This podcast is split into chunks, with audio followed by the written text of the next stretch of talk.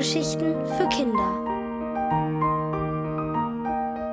Lias Lachen von Nico Rau.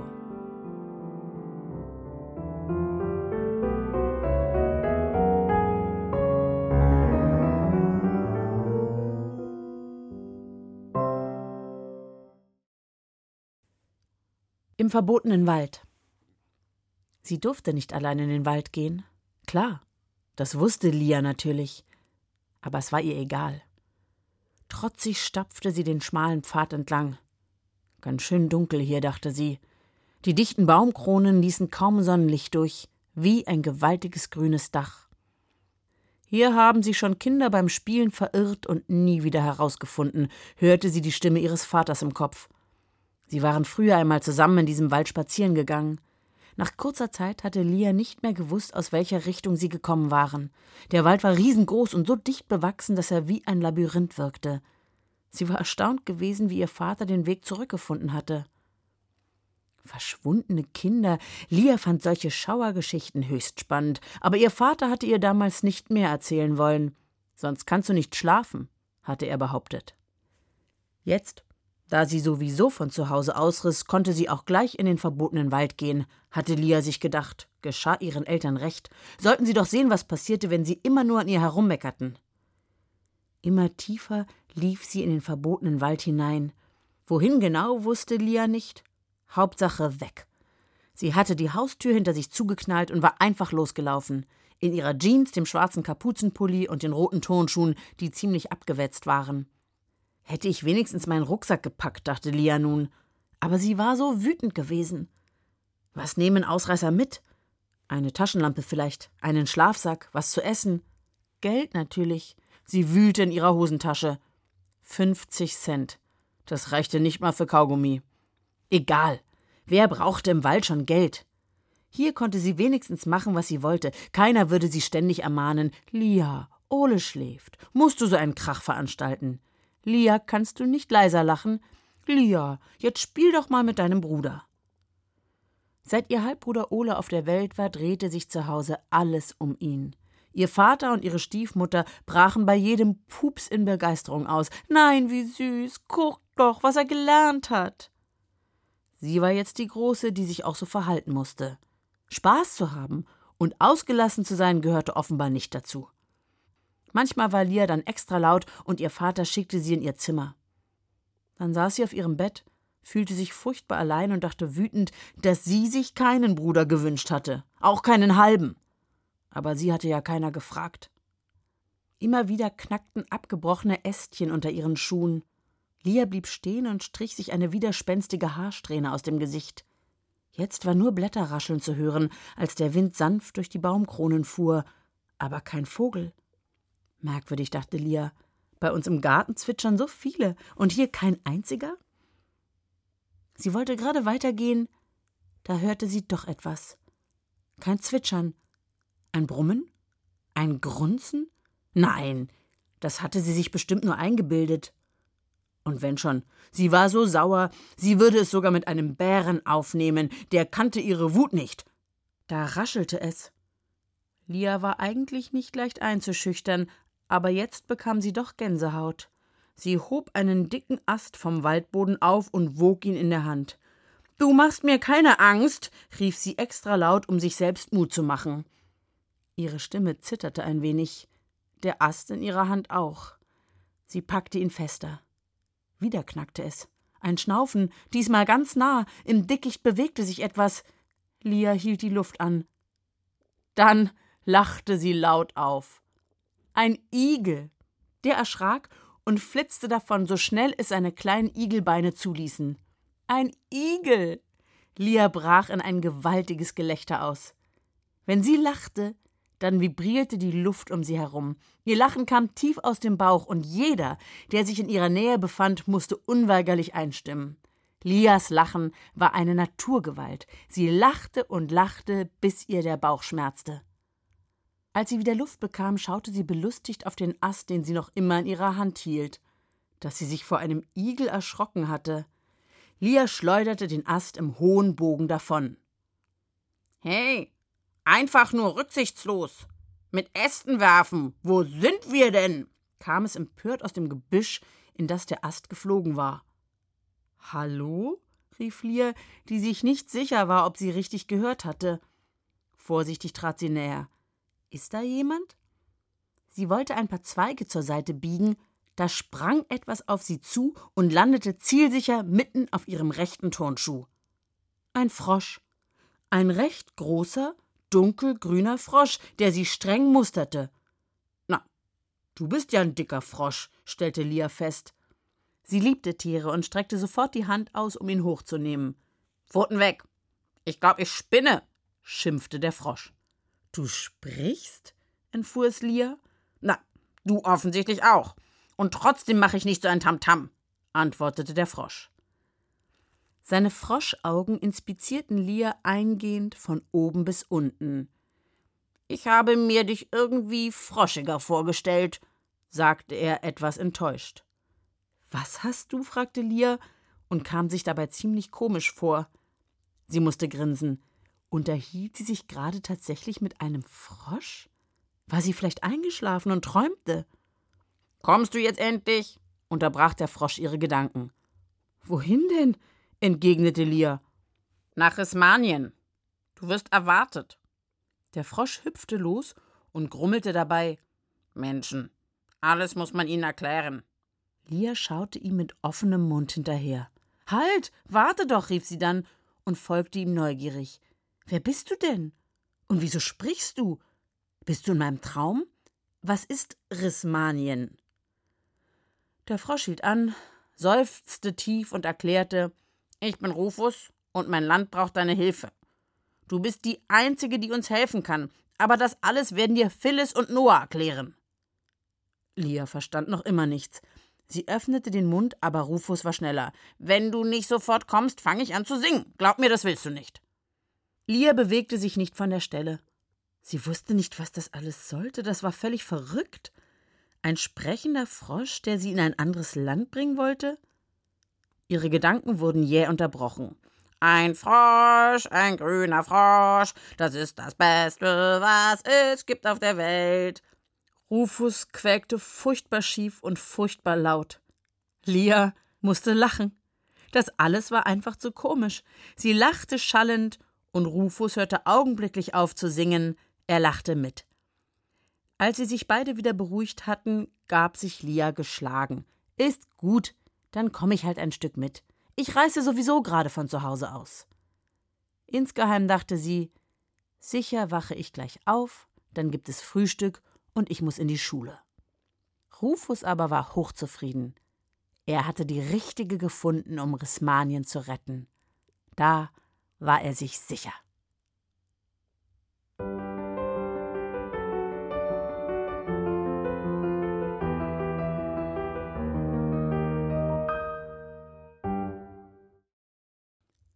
Rismanien ohne Lachen.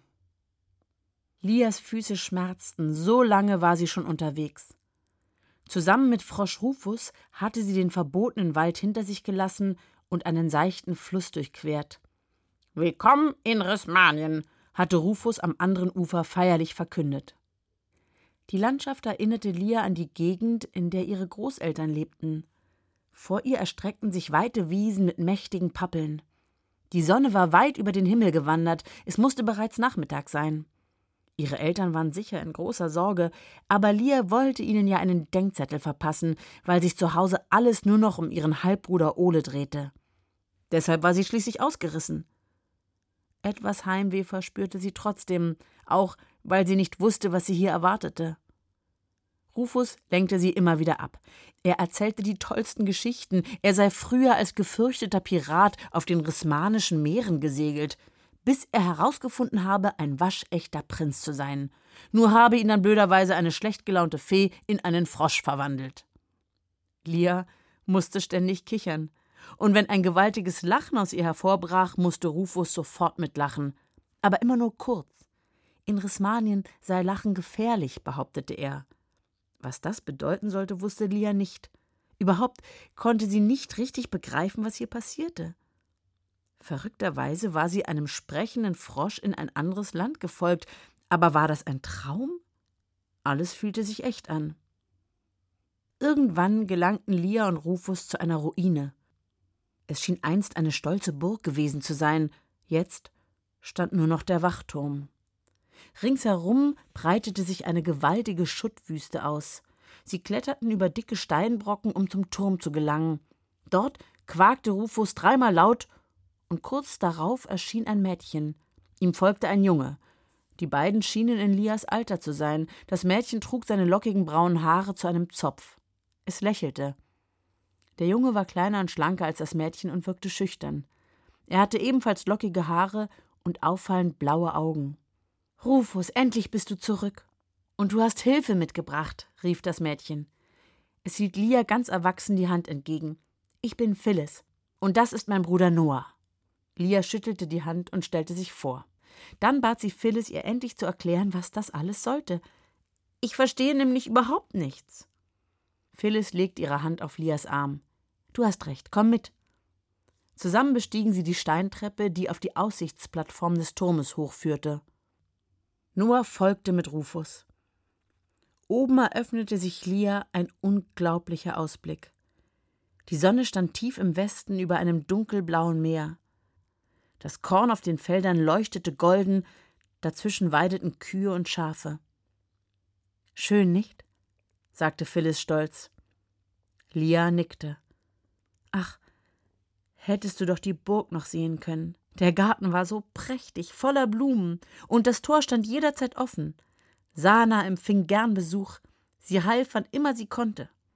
Phyllis seufzte, und dann erzählte sie Lia von der einstigen Königin Rismaniens und ihrem Schatzmeister Ogron. Der beobachtete voller Neid, wie sehr die Rismanier ihre Königin schätzten. Er schmiedete einen heimtückischen Plan, Sana zu vergiften und konnte dafür den Zauberer Adrian gewinnen. Dann zerstörte er die Burg mit einer gewaltigen Explosion. Seitdem herrscht Ogron über Rismanien. Er ist grausam und herzlos und hasst alle Menschen, schloss Phyllis zornig. Lia war sprachlos, aber noch immer wusste sie nicht, was das mit ihr zu tun hatte.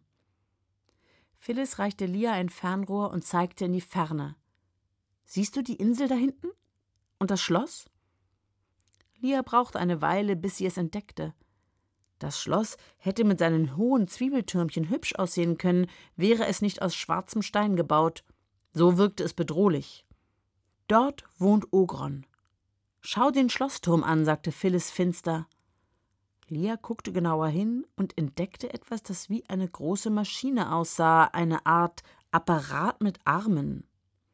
Das ist seine Lachablauschmaschine, grummelte Rufus. Eine Lachablauschmaschine? Lia guckte verständnislos und Rufus erklärte, der Zauberer hat sie gebaut, um den Menschen das Lachen abzulauschen. Aber warum? wollte Lia wissen. Ogron verachtet Fröhlichkeit, setzte Phyllis fort. Siehst du die unzähligen Metallarme? Daran sind Mikrofone befestigt. Damit lauert die Maschine auf Geräusche in Rismanien. Und gehört das Geräusch zu einem Lachen, beginnt die Maschine es abzulauschen. Am Ende spuckt sie einen schwarzen Diamanten aus, so groß wie eine Ananas. Darin ist das Lachen gefangen, ergänzte Rufus. Noah der die ganze Zeit über still gewesen war, begann leise zu schluchzen. Phyllis nahm ihn in den Arm und erklärte, unsere Eltern haben ihr Lachen bereits verloren. Sie sind seitdem so anders. Noah schaute Lia das erste Mal richtig an und sagte leise, Sie lächeln nicht einmal mehr und können sich über nichts freuen. Lia merkte, wie auch sie traurig wurde.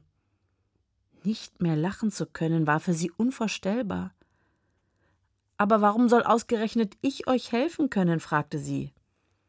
Abwechselnd erzählten Noah und Phyllis von ihrer Mutter und ihrem fröhlichen, ausgelassenen Lachen und davon, welche großen Schwierigkeiten die Maschine hatte, es ihr abzulauschen. Erst nach mehreren Anläufen hatte die Mutter aufgehört zu lachen. Da haben wir gewusst, dass es möglich sein kann, Ogron zu stoppen, sagte Phyllis. Wir mussten nur jemanden finden, der noch gewaltiger lachte als unsere Mutter. Und ihr glaubt, ich bin die Richtige? fragte Lia. Noah und Phyllis schauten den Frosch fragend an. Ja, Lia, das bist du. sagte Rufus überzeugt, denn er hatte am eigenen Froschleib erlebt, wie ansteckend und überwältigend Lias Lachen war. Inzwischen war die Sonne untergegangen und es wurde kalt. Lia fröstelte. Noah und Phyllis hatten Holz gesammelt und zündeten ein Feuer an. Sie wirkten sehr vertraut miteinander. Ganz anders als bei ihr und Ole, dachte Lia. Aber ihr Halbbruder war noch klein, vielleicht würden auch sie irgendwann einmal so entschlossen zusammenhalten. Und? Wirst du uns helfen? fragte Phyllis, während sie um das Feuer saßen. Lia schaute in die Flammen. Natürlich wollte sie helfen, aber was war mit ihren Eltern? Sie machten sich bestimmt große Sorgen. Andererseits, wenn Lia sich vorstellte, in Rismanien wäre bald kein einziges Lachen mehr zu hören, es lief ihr kalt den Rücken herunter. Ich helfe euch, sagte sie mit fester Stimme. Phyllis strahlte, und sogar über Noahs Gesicht huschte ein Lächeln. Rufus schnappte mit seiner langen Zunge eine Mücke aus der kühlen Luft. Habe nichts anderes erwartet, sagte er schmatzend. Morgen in der Früh machen wir uns auf den Weg zu Ogrons Schloss. Lia nickte. Gemeinsam würden sie es schaffen, dass das Lachen nach Rismanien zurückkehrte.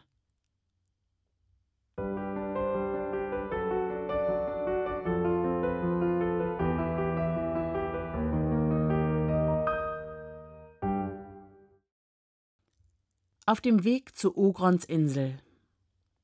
Es war eine kalte Nacht gewesen oben auf dem Burgturm. Lia war mehrmals aufgewacht und hatte ihre Eltern vermisst und sogar ihren Halbbruder Ole.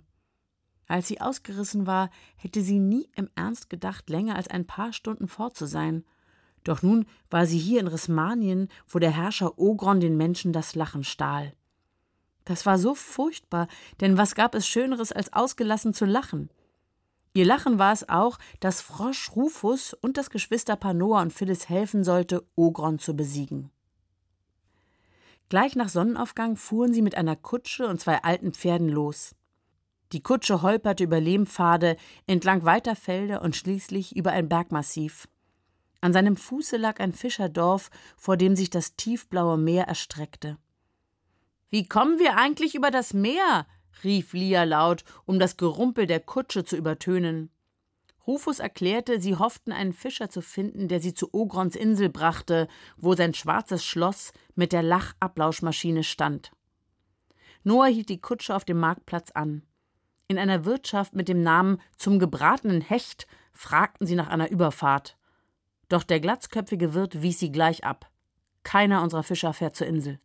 Dort passieren schlimme Dinge. Das ist auch kein Ort für Kinder. Ratlos setzten sich die Freunde an den Kiesstrand der kleinen Bucht. Lia wollte so schnell nicht aufgeben. Ich schau mich mal um, sagte sie und lief zu den Felsen.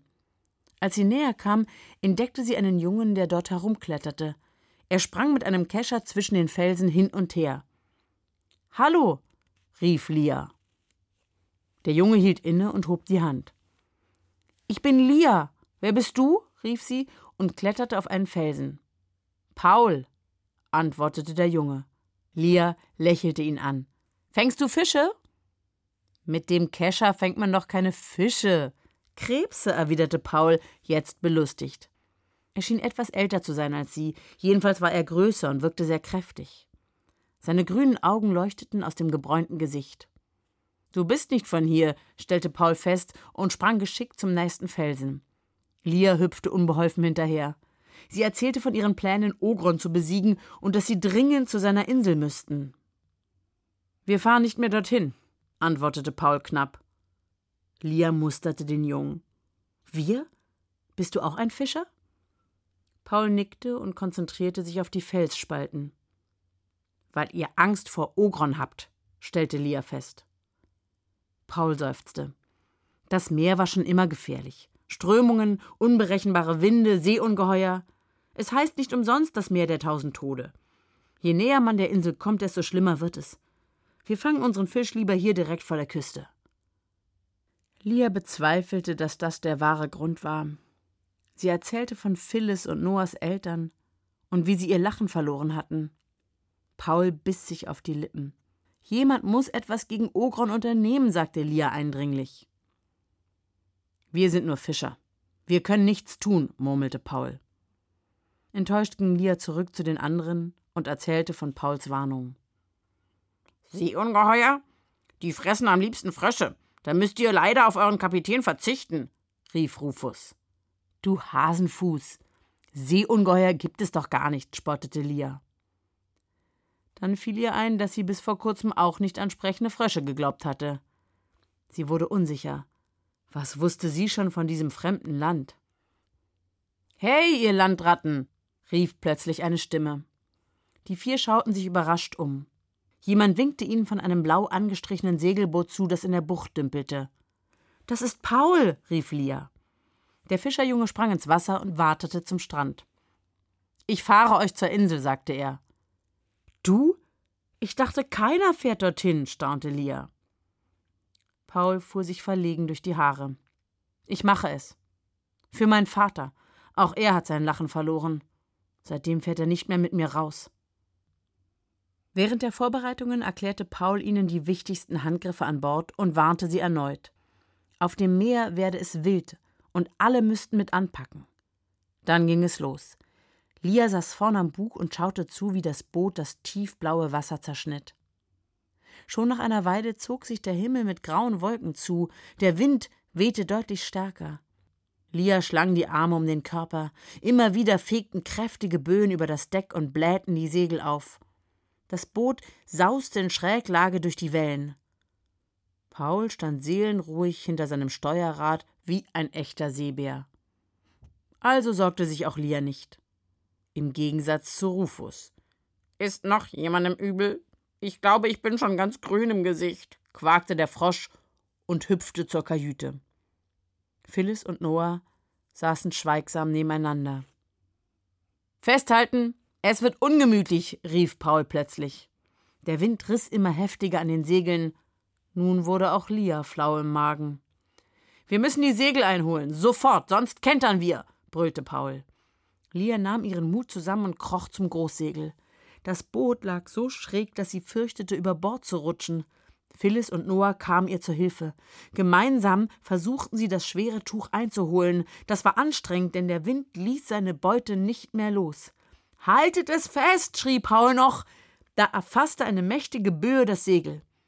Die Kinder konnten es nicht mehr halten. Es knackte laut, das Segel riss und der Mast krachte wie ein gefällter Baum in die tosenden Wellen. Jetzt war ihr Boot nur noch ein Spielball für Wind und Wasser. Lia klammerte sich an der Bordwand fest. Bisher war die Reise nach Ismanien ein Abenteuer gewesen, aber jetzt hatte sie richtig Angst. Sie wünschte, alles wäre nur ein Traum, doch das hier war echt. Plötzlich hörte sie aus der Ferne Gesang. Er kam näher. Piraten, Kinder auf Kaperfahrt, macht euch bereit für die große Tat. Gold und Rubine wie Kirschen so rot sind uns egal, denn ihr leidet Not. Aus dem tosenden Meer tauchte ein Schiff mit Totenkopfflagge auf und steuerte auf sie zu. Das sind Piraten, rief Noah ängstlich und klammerte sich an seine große Schwester. Lias Herz hämmerte. Echte Piraten? Steckte Ogron etwa dahinter, um sie aufzuhalten? Das Schiff war nicht mehr weit, da kam etwas auf sie zugeflogen. Es war ein Junge, der an einem Seil herüberschwang. Mit einem Satz landete er auf dem schwankenden Deck ihres Segelbootes. Habt keine Angst! Jetzt seid ihr sicher! brüllte er gegen den Wind. Der Junge fing ein dickes Seil auf, das ihm ein anderes Kind vom Piratenschiff aus zugeworfen hatte. Misstrauisch beäugte Paul, wie der Junge das Seil am Segelboot verteute. Ihr schleppt uns ab? fragte er ungläubig. Klar, wir lassen euch doch hier nicht hängen, rief der Junge vergnügt. Rufus steckte den Kopf aus der Kajüte. Piraten? Frosch sei Dank, quakte er erleichtert. Das beruhigte auch Lia. Wenn man Rufus Geschichten glauben konnte, dann war er immerhin mal einer von ihnen gewesen.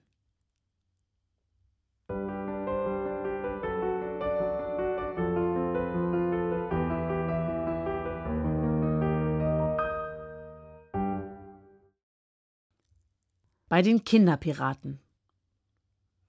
Waschechte Kinderpiraten hatten Lia, das Geschwisterpaar Phyllis und Noah, Frosch Rufus und den Fischerjungen Paul aus dem Sturm gerettet. Mit ihrem Schiff schleppten sie Pauls manövrierunfähiges Segelboot zu einer kleinen Insel. Vom Boot aus sah Lia dichten Dschungel, der die Insel überzog. Aus ihrer Mitte ragte ein gigantischer Fels hervor. Er war rechteckig wie ein riesiger, hochkant gestellter Bauklotz. Das ist der Papageienfels, raunte Noah Lia zu, und seine Schwester Phyllis erklärte, dass hier ein sagenumwobener Papageienkönig leben soll. Kaum waren sie an Land, stellte sich ihnen der Anführer der Piraten vor. Ein kleiner dicker Junge mit Pferdeschwanz begrüßte sie so herzlich, als wären sie altbekannte Freunde. Ahoi, ihr Süßwassermatrosen! Seeräuberhauptmann Rasmus, habe die Ehre, dröhnte er. Dann hieß er sie im Namen der 31 Kinderpiraten, Mädchen und Jungen, willkommen. Sie alle lebten hier auf der Insel. Allein, wie Lia vermutete, denn Erwachsene waren nirgendwo zu sehen. Die Kinder wohnten in Holzhütten auf Stelzen, die mit Schnitzereien verziert waren. Sie organisierten sogleich ein Festmahl für ihre Gäste. Während sie um die Feuerstelle saßen und gegrillten Fisch verzehrten, berichteten Lia und ihre Freunde, warum sie zu Ogrons Insel wollten. Der Seeräuberhauptmann nickte ernst. Auch unsere Eltern haben ihr Lachen verloren. Sie haben aufgehört, Schiffe zu überfallen, feiern keine wilden Feste mehr und haben jede Freude verloren. Die Kinder hatten daraufhin beschlossen, in die Fußstapfen ihrer Eltern zu treten, erzählte Rasmus. Nur wollten sie keine Schiffe überfallen. Herrscher Ogron verursachte bereits genug Leid. Sie wollten helfen. Also haben sie sich geschworen, andere Seefahrer zu retten, wenn sie im Meer der tausend Tode in Gefahr gerieten. Lia war beeindruckt. Die Kinderpiraten schienen wunderbar ohne ihre Eltern auszukommen. Jedes Kind hatte seine Aufgabe. Das eine fischte, ein anderes wusch Wäsche und ein weiteres sammelte Feuerholz. Kein Erwachsener sagte ihnen, was sie zu tun hatten. Sie wirkten frei und glücklich. Lia ging nicht einmal alleine einkaufen. Und in den verbotenen Wald hätte sie auch nicht gedurft. Sie hatte es trotzdem gemacht und war so nach Rismanien gelangt. Lia war überzeugt, dass sich die tapferen Kinderpiraten ihnen anschließen würden, um Ogron zu bekämpfen, doch sie und ihre Freunde wurden enttäuscht. Wir haben geschworen, jeden Tag auf See zu fahren und keine Seele im Stich zu lassen. Ein Pirat bricht keinen Schwur, rief Rasmus. Aber er versprach, Pauls Boot zu reparieren. Am nächsten Morgen war Pauls Segelboot bereits startklar. Die Kinderpiraten hatten das gerissene Segel genäht, einen neuen Mast errichtet und sogar den Proviant aufgefüllt. Rasmus begrüßte sie am Strand. Ihr habt den Mut echter Piraten. Ihr seid auf unserer Insel immer willkommen, sagte er feierlich und drückte Lia zum Abschied eine Landkarte in die Hand. Hier ist ein Geheimgang zu Ogrons Schloss verzeichnet. So kommt ihr unbemerkt herein. Aber passt auf.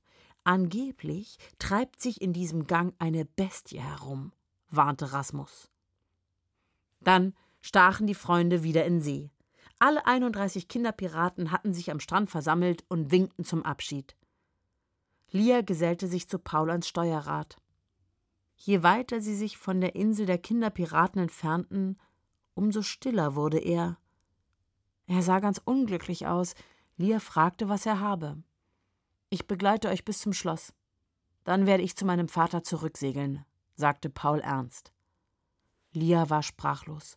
Sie war fest davon ausgegangen, Paul würde mit ins Schloss kommen. Sie brauchten den starken Fischerjungen. Und wie sollten sie ohne ihn wieder von Ogrons Insel wegkommen? Bevor Lia fragen konnte, rief Rufus aus dem Ausguck, den er in Froschguck umgetauft hatte: Land in Sicht! Alle Frösche an Deck! Mächtige rote Felsen erhoben sich an der Küste. Über ihnen kreisten Möwen. Paul steuerte das Boot ins seichte Wasser einer Bucht und warf den Anker. Die Freunde sprangen nacheinander von Bord und wateten durch das hüfthohe Wasser an Land.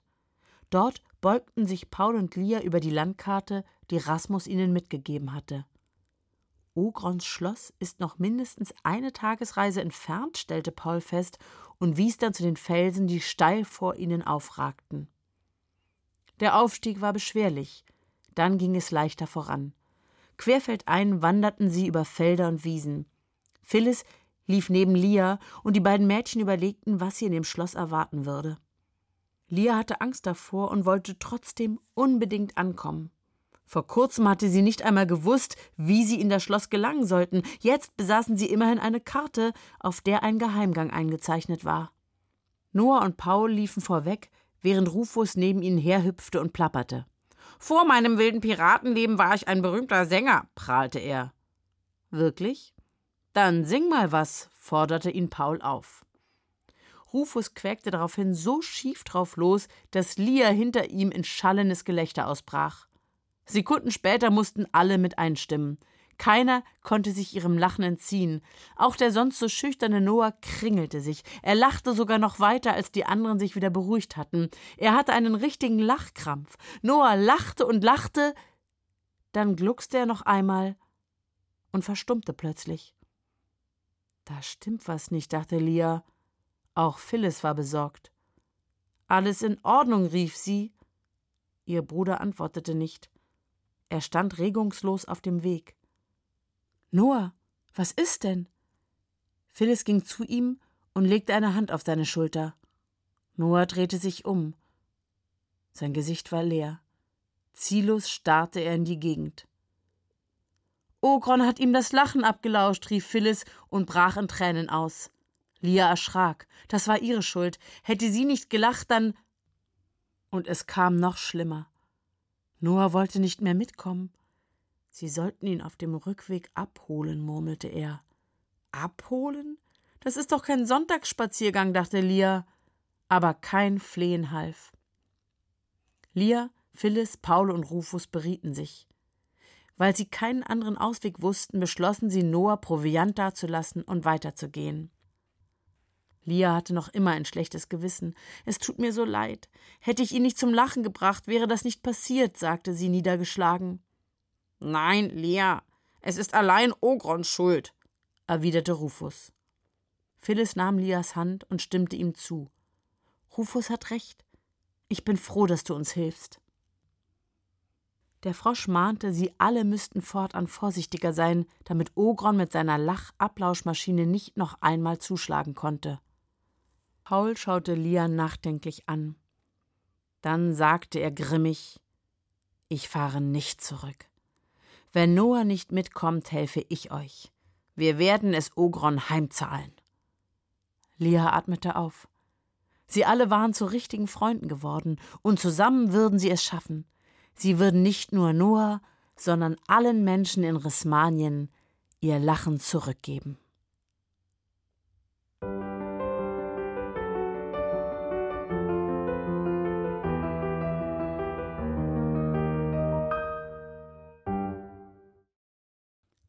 Frosch Rufus in Gefahr.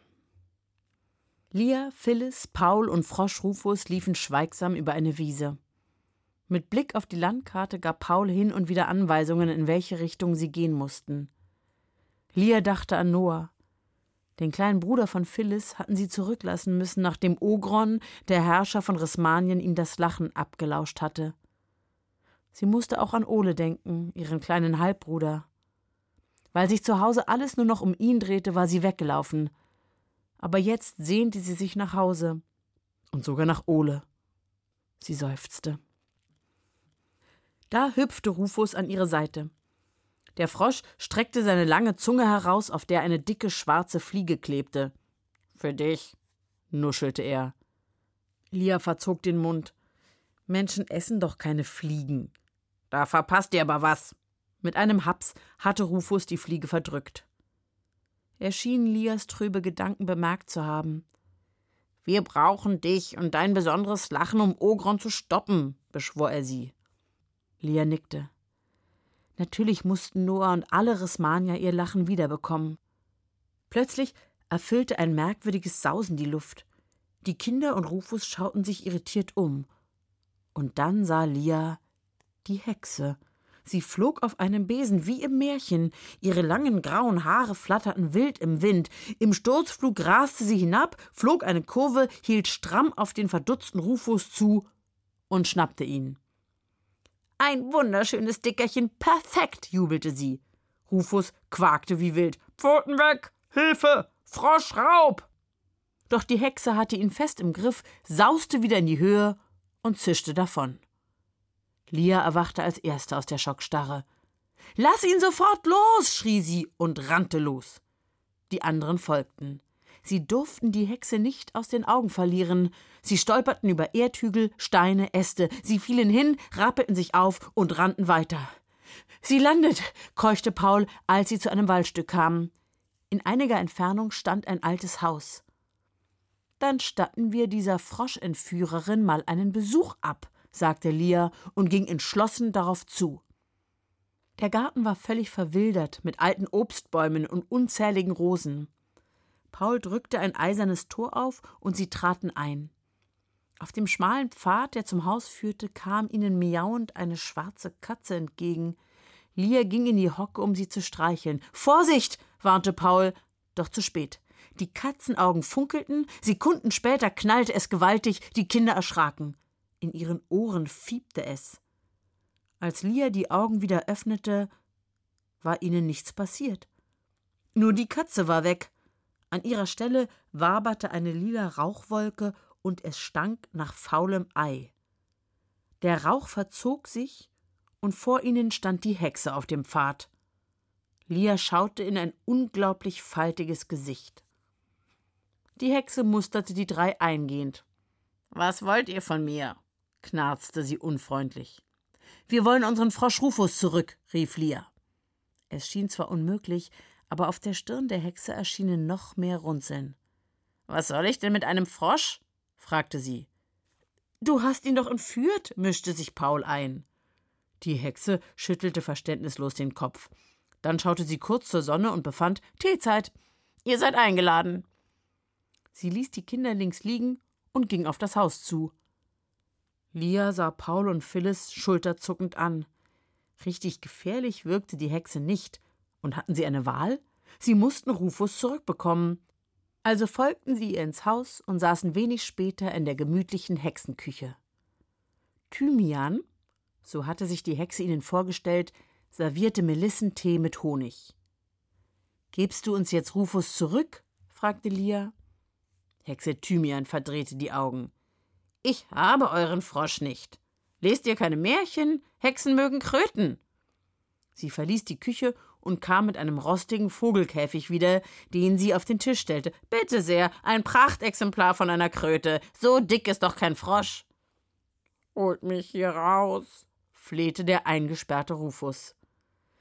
Phyllis, Paul und Lia versuchten, die Hexe von ihrem Irrtum zu überzeugen. Doch erst nachdem sich Thymian eine Brille auf die Nase gehext hatte, musste sie mit nun geschärftem Blick zugeben, die Kröte war tatsächlich ein Frosch. Sie befreite Rufus und servierte ihm als Wiedergutmachung eine Portion Mücken. Dann erzählten die Freunde, warum sie auf dem Weg zu Ogron waren und baten um Hilfe. Thymian versicherte, auch sie würde Ogron zu gern das Handwerk legen.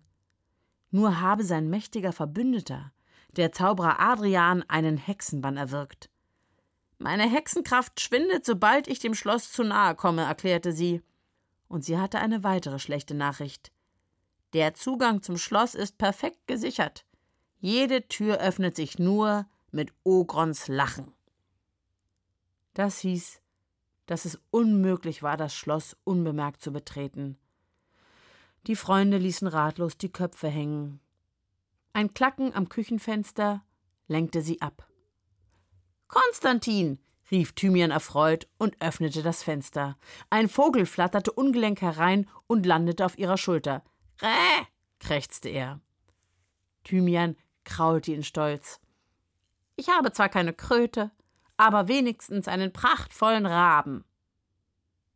Die Freunde tauschten Blicke und mussten sich mühsam ein Kichern verkneifen, denn der Vogel auf Thymians Schulter war ganz sicher kein Rabe. Er sah mehr aus wie eine schicke Amsel. Der imposante Schwanz mit den feinen Federn erinnerte an einen Pfau. Phyllis räusperte sich. Das, ähm, ist kein Rabe. Kein Rabe? stieß die Hexe mit erstickter Stimme hervor. Du solltest deine Brille aufsetzen, schlug Lia vor. Thymian suchte hektisch nach der Brille, die sie in der Zwischenzeit schon wieder verlegt hatte. Sie fand sie, setzte sie auf und starrte den Vogel an. Was zum Geier bist du? rief sie. Paul wusste es. Es war ein Leierschwanz. Er hatte sich offenbar als Rabe ausgegeben, um sich von der Hexe durchfüttern zu lassen. Dieser seltene Vogel konnte jedes Geräusch perfekt nachahmen. Das brachte Phyllis auf eine Idee. Wir schicken Konstantin zu Ogron. Sie erklärte den anderen ihren Plan. Ogron sei wahnsinnig eitel und liebe Geschenke. Sobald der Herrscher lacht, würde sich der Leierschwanz jeden einzelnen Ton merken. Lia begriff sofort. Und später kann Konstantin dann das Lachen nachahmen. Paul wirkte nicht überzeugt. Ogron lacht nie, heißt es doch. Lia konnte sich das nicht vorstellen. Wenn die Eingänge mit seinem Lachen gesichert sind, muss er irgendwann einmal gelacht haben. Und dann wird er auch wieder lachen. Ogron lacht. Er will es nur nicht, sagte sie zuversichtlich. Konstantin hatte anscheinend genau verstanden, was er tun soll, denn es sah aus, als wolle er aus dem Küchenfenster fliehen. Thymian blitzte ihn an. Wenn du armseliger Rabennachahmer nicht mitmachst, verwandle ich dich in einen Regenwurm. Dann hat es sich ausgekrächzt, verstanden? Der Leierschwanz nickte eilig mit dem Köpfchen. Lia schöpfte neuen Mut. Sie würden Ogron mit seinen eigenen Waffen schlagen und ihm selbst das Lachen ablauschen.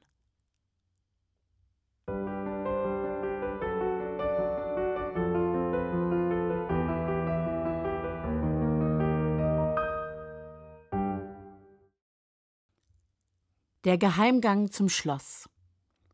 Lia und ihre Freunde Phyllis, Paul und Frosch Rufus saßen ungeduldig in der Hexenküche. Thymian kümmerte sich liebevoll um sie, aber sie mussten endlich zu Ogrons Schloss, um die Lach-Ablauschmaschine auszuschalten. Kein Rismania sollte mehr sein Lachen verlieren. Da klackte es plötzlich am Fenster. Konstantin war zurück. Sie hatten den Leierschwanz einen Vogel, der jedes Geräusch der Welt perfekt nachahmen konnte, als Geschenk zu Ogron geschickt. Hoffentlich hat er Ogrons seltenes Lachen zu Gehör bekommen, dachte Lia. Der Plan war, dass Konstantin sich jeden einzelnen Ton davon merken sollte, denn dieses Lachen war der Schlüssel, um das Schloss betreten zu können. Hexe Thymian ließ den Vogel herein. Warst du erfolgreich? fragte sie. Konstantin plusterte sich stolz auf und nickte. Lia und die anderen jubelten. Für einen fliegenden Mückendieb bist du gar nicht so übel, rief Rufus. Es konnte also losgehen. Als Abschiedsgeschenk überreichte die Hexe Lia ein Fläschchen aus blauem Glas, das wie ein Parfümflakon aussah. Zwei Sprühstöße machen selbst aus wilden Bestien zahme Miezen, erklärte Thymian. Lia steckte das Fläschchen dankbar ein. Schon Rasmus, der Anführer der Kinderpiraten, hatte sie vor einem Ungeheuer gewarnt, das sich im Geheimgang zum Schloss rumtreiben soll. Paul studierte wieder die Landkarte. Sie waren nicht weit von den Felsen entfernt, wo sich der Geheimgang zum Schloss befand. Dort angekommen, entdeckte Phyllis schon bald einen Felsspalt. Lia quetschte sich zuerst durch. Dahinter befand sich ein schmaler Gang, der nach Erde und Feuchtigkeit roch. Eine Fackel warf unheimliche Schattenmuster an die rauen Felswände. Lia drehte sich um und schaute in die angespannten Gesichter von Phyllis und Paul. Sie nickten ihr zu. Rufus forderte Paul auf, ihn auf seine Schulter zu setzen. Denk nicht, ich habe Angst im Dunkeln. Bin nur fußfaul, behauptete der Frosch. Leierschwanz Konstantin landete flatternd bei Lia. Auch er schien sich unwohl zu fühlen. In Lias Bauch kribbelte es vor Aufregung, als sie voranging. Jetzt war es bald soweit. Sie würde sich Ogron und Zauberer Adrian entgegenstellen und versuchen, die Lachablauschmaschine auszuschalten. Nur, wie stellte sie das an? Und würde sie ihr besonderes Lachen wirklich schützen? Lia verdrängte die Gedanken. Immer tiefer führte sie der Gang in den Felsen. Dann endete er vor einer massiven Tür. Die Tür hatte weder Griff noch Schloss. Nur ein rechteckiger Metallkasten hing daneben an der Wand. Mittig befand sich ein roter Knopf mit einem grinsenden Gesicht. Soll ich? fragte Lia. Die anderen nickten stumm. Nachdem Lia den Knopf gedrückt hatte, öffnete sich der Kasten und ein Mikrofon kam zum Vorschein. Wie lautet das Codewort? schepperte eine mechanische Stimme aus einem Lautsprecher. Konstantin, zeig, was du gelernt hast, flüsterte Lia dem Vogel zu, der unruhig auf ihrer Schulter tänzelte. Konstantin öffnete seinen Schnabel weit. Seine Freunde hielten den Atem an. Ei, e, e, e, tönte es durchdringend. Lia bekam eine Gänsehaut. Sie hätte nie gedacht, dass Lachen so scheußlich klingen konnte. Herrscherlachen erkannt, Einlass gewährt, dröhnte die mechanische Stimme, und die Tür öffnete sich mit einem schrillen Geräusch. Konstantin flatterte panisch von Lias Schulter und zurück in den Gang. Soll er ruhig, dachte Lia. Er hatte seine Aufgabe gut erfüllt. Vor ihnen erstreckte sich ein Tunnel. Sein Ende lag im Dunkeln. Keiner sagte etwas. Nur ihre Schritte hallten an den Wänden wieder. Lias Herz pochte heftig. Sie war sich sicher, die anderen müssten es ebenfalls hören. Nach einer Weile erreichten sie eine Abzweigung. Links oder rechts? fragte Lia. Ich weiß nicht. Hier sieht alles gleich aus, meinte Phyllis. Die Landkarte hilft uns leider auch nicht weiter, sagte Paul. Da hörten sie ein Fauchen. Die Freunde erstarrten. Es klang wie eine Meute wilder Katzen, die sich um einen Fisch stritt. Ein wütendes Knurren folgte. Die Bestie, schrie Lia. Die hatte sie glatt vergessen, weil sie so begeistert gewesen war, dass sie Ogron mit seinem eigenen Lachen überlistet hatten. Lauft! rief Rufus, und Paul zog sie kräftig am Arm in den linken Gang. Sie rannten den dunklen Gang entlang, hinter ihnen ein Fauchen und Kläffen. Sie rannten wie verrückt, aber die Bestie schien aufzuholen. Lia roch fauligen Atem, da fiel ihr Thymians Hexentrank ein, doch um ihn aus der Tasche zu ziehen, müsste sie stehen bleiben. Sie schaute sich im vollen Lauf um und sah zwei große Köpfe, beide Mäuler aufgerissen. Die Bestie war nur noch wenige Meter entfernt. Da wurde sie erneut von Pauls kräftiger Hand gepackt und durch eine Tür gezogen. Die knallte hinter ihnen zu und es klackte zweimal. Wo war das Monster? Wo waren sie? Lia schaute sich um. Erleichtert erblickte sie die anderen in dem sonst leeren Raum. Phyllis saß erschöpft auf dem Boden. Sie zitterte. Was war das? fragte sie. Lia setzte sich zu ihr. Auch sie zitterte. Ich hätte euch schon beschützt, einen kräftigen rechten Haken hätte ich dem Vieh verpasst, behauptete Rufus, während Paul den Raum untersuchte. Die Tür war verschlossen. Doch in den Gang zurückzugehen wäre sowieso verrückt gewesen. Nur gab es keine andere Tür. Wir sind gefangen, sagte er mit tonloser Stimme. Da geschah etwas Unglaubliches. Die Wand vor ihnen wurde milchig und zwei Männer traten einfach hindurch. Der eine in rotem Gewand, groß und schlank mit blondem Haar und Ziegenbart, der andere klein und gedrungen. Er war in schwarz gekleidet, mit schütterem dunklem Haar und schiefen Zähnen. Er musterte sie. Habe ich euch Mistkäfer endlich. Dachtet ihr ernsthaft, ihr könnt mich aufhalten? Den mächtigsten Herrscher, den Rismanien je gesehen hat? Die Kinder sprangen erschrocken auf.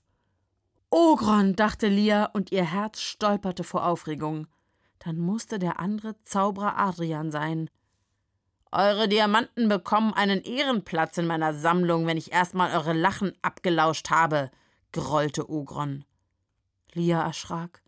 Sie wusste, dass Ogron mit seiner Maschine das Lachen zu einem schwarzen Diamanten presste.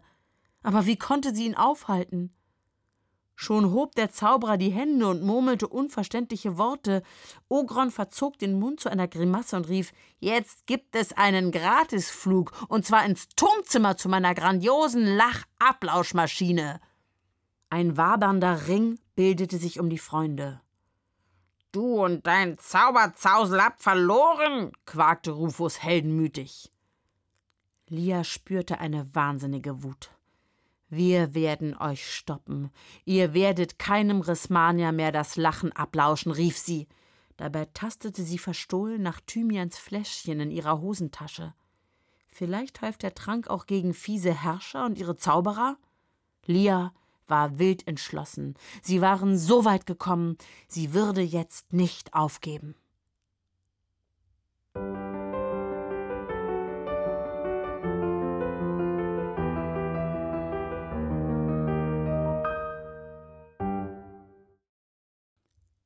Wer zuletzt lacht. Phyllis und Paul verloren ihr Lachen zuerst. Der Zauberer Adrian hatte sie im Turmzimmer auf Liegen festgeschnallt, direkt neben der Lachablauschmaschine. Sie verfügte über zwei Arme, die mit Gänsefedern bestückt waren. So kitzelte sie das Lachen aus ihren Opfern heraus und lauschte es mit ihren Mikrofonen ab. Hochzufrieden am Ogron, der Herrscher von Rismanien, zwei Diamanten in Empfang, die die Maschine aus dem Lachen gepresst und ausgespuckt hatte. Schwarz wie die Nacht, groß wie eine Ananas. Lia konnte nur hilflos zusehen. Jetzt saßen Paul und Phyllis blass und regungslos auf einer Holzbank. Rufus war erneut in einen Käfig gesperrt worden. Zauberer Adrian kam siegesgewiss auf Lia zu. Gleich kriegst du den Hexentrank zu spüren, dachte sie und nestelte heimlich das Fläschchen von Hexe Thymian aus der Hosentasche. Als der Zauberer sie packen wollte, drückte sie zweimal den Sprühknopf und traf ihn mitten ins Gesicht. Der Zauberer war kurz verdutzt, dann grinste er. Danke für die Erfrischung. Der Hexenbann fiel es Lia ein. Er bewirkte, dass Hexenkräfte im Schloss versagten, und er hatte auch den Trank wirkungslos gemacht. So wurde auch sie auf eine Liege gefesselt. Ich werde nicht lachen, dachte sie entschlossen. Wenn ich lache, ist Rismanien verloren. Adrian drückte einen Knopf mit lachendem Gesicht. Eine blaue Lampe leuchtete auf und drei tiefe Töne erklangen. Die Mikrofone positionierten sich und die Kitzelarme senkten sich zu Lia. Sachte strichen die Federn über ihre Fußsohlen.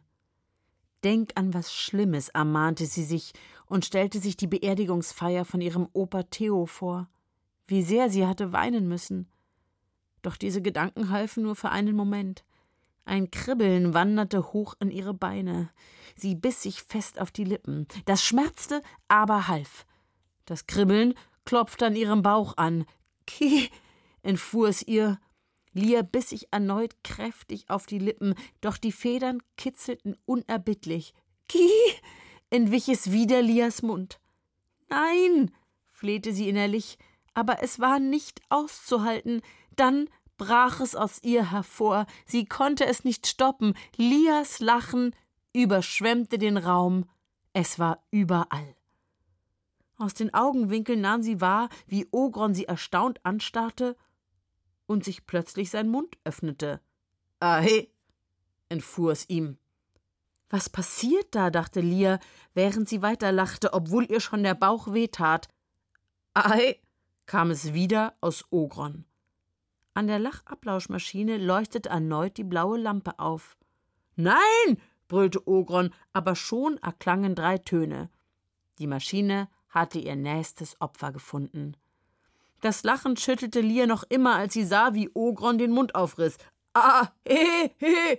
Er presste erschrocken die Hand auf seinen Mund, doch vergeblich. Er musste einfach mit Lia mitlachen.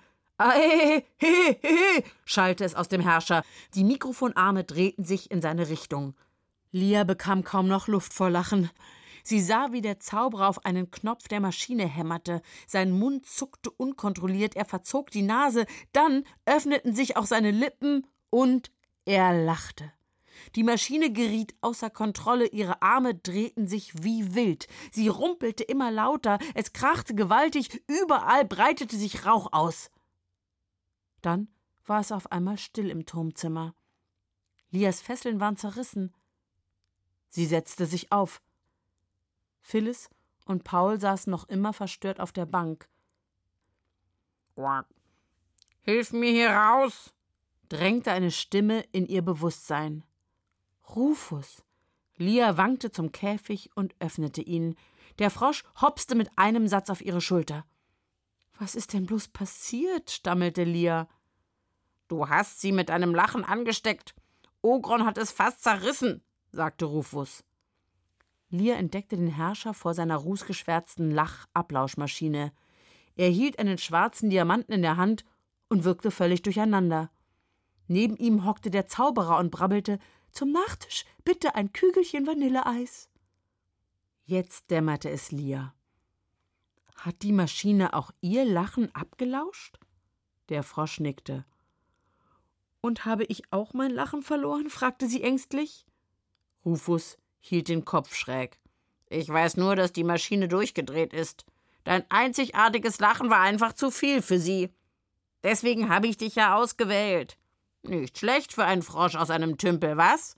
Rufus zeigte sein breitestes Froschgrinsen. Aus einem Tümpel? Ich dachte, du bist ein verzauberter Prinz, erwiderte Lia spöttisch. Sie spürte, wie sich ihre Mundwinkel hochzogen. Ich grinse, Rufus, ich grinse, rief sie außer sich. Das ist fantastisch. Die beiden hüpften vor Freude durch den Raum. Die Maschine war wirklich an Lias Lachen gescheitert. Jetzt mussten sie nur noch den Menschen in Rismanien ihr Lachen zurückgeben. Zuerst natürlich Phyllis und Paul. Rufus untersuchte die Lachablauschmaschine genauer. Hoffentlich funktioniert sie noch. Und hoffentlich läuft sie rückwärts, um aus den Diamanten wieder ein Lachen zu machen, bangte Lia.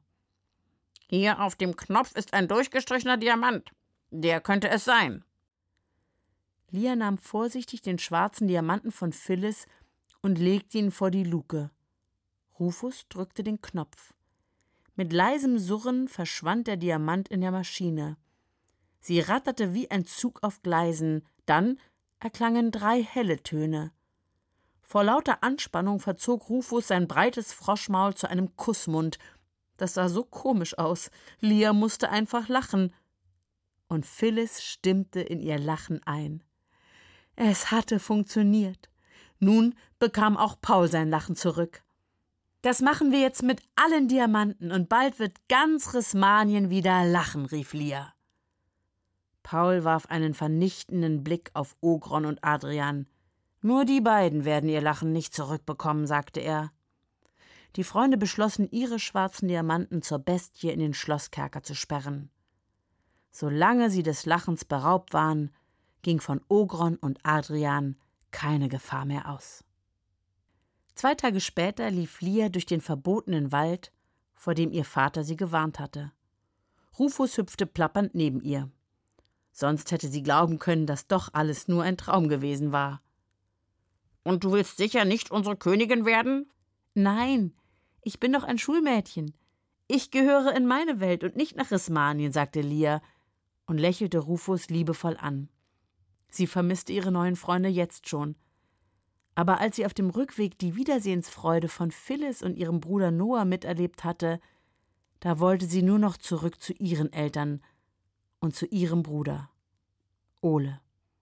Sie hatte Ogrons Maschine besiegt, da wird sie wohl auch damit klarkommen, wenn zu Hause mal wieder jemand meckert. Wir werden dir ewig dankbar sein, sagte Rufus zum Abschied. Lia bekam einen Kloß im Hals. Sie nahm Rufus in die Hand, drückte ihm einen dicken Kuss auf das Froschmaul, und dann lachten sie beide.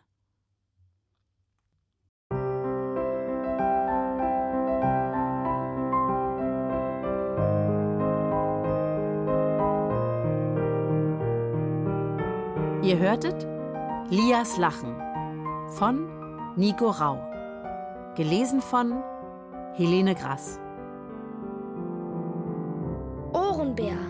Hörgeschichten für Kinder. In Radio und Podcast.